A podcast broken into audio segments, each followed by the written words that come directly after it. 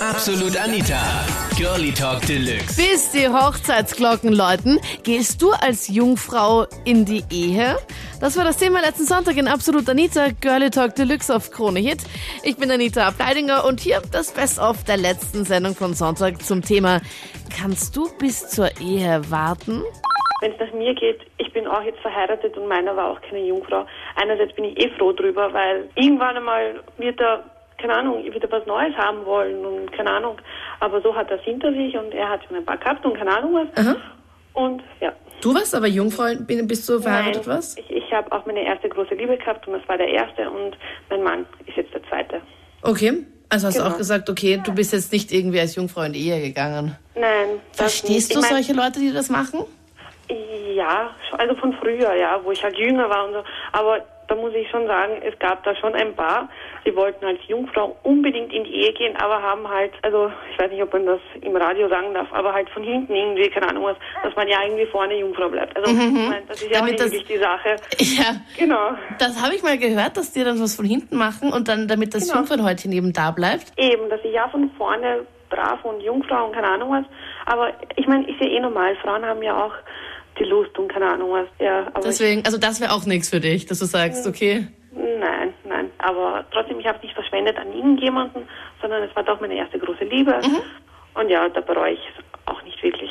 Ich habe die Ehe auch schon hinter mir. Ich bin mittlerweile geschieden. Und äh, ja, ich hatte Sex vor der Ehe. Um Gottes Willen.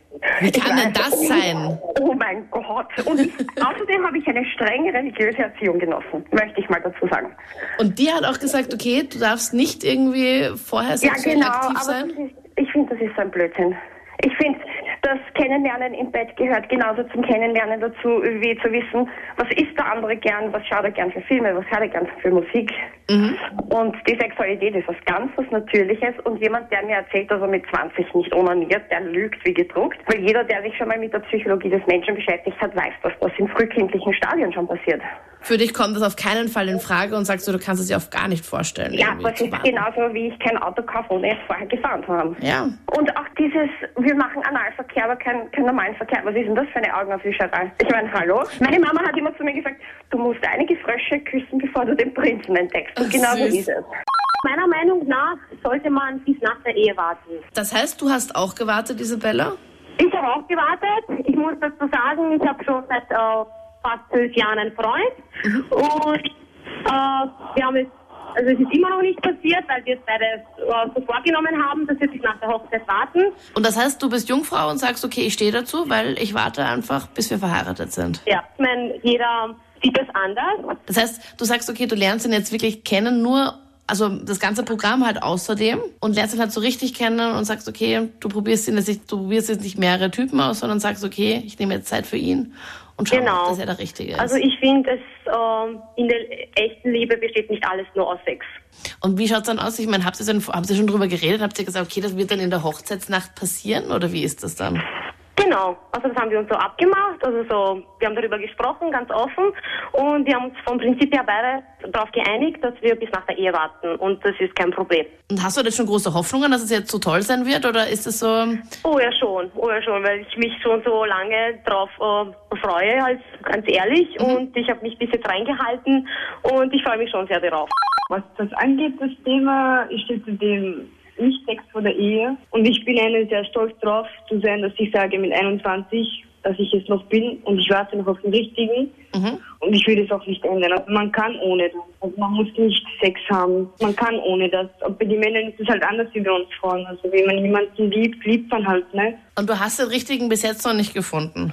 Ja, habe ich schon. Also es ist jetzt nicht, dass ich keinen habe oder so, aber... Aber du bist jetzt in einer Beziehung, aber du weißt jetzt noch nicht, ähm, glaubst du, ist es der Genau. richtige Mann für, für die Ehe? Genau, genau. Bist du dir sicher? Wirst du ihn heiraten? Auf jeden Fall. Okay, das heißt, ihr habt noch keinen Termin, aber du weißt ganz genau, er ist es jetzt. Auf jeden Fall. Okay, und bist du dir bei ihm auch sicher, dass er noch nie hat?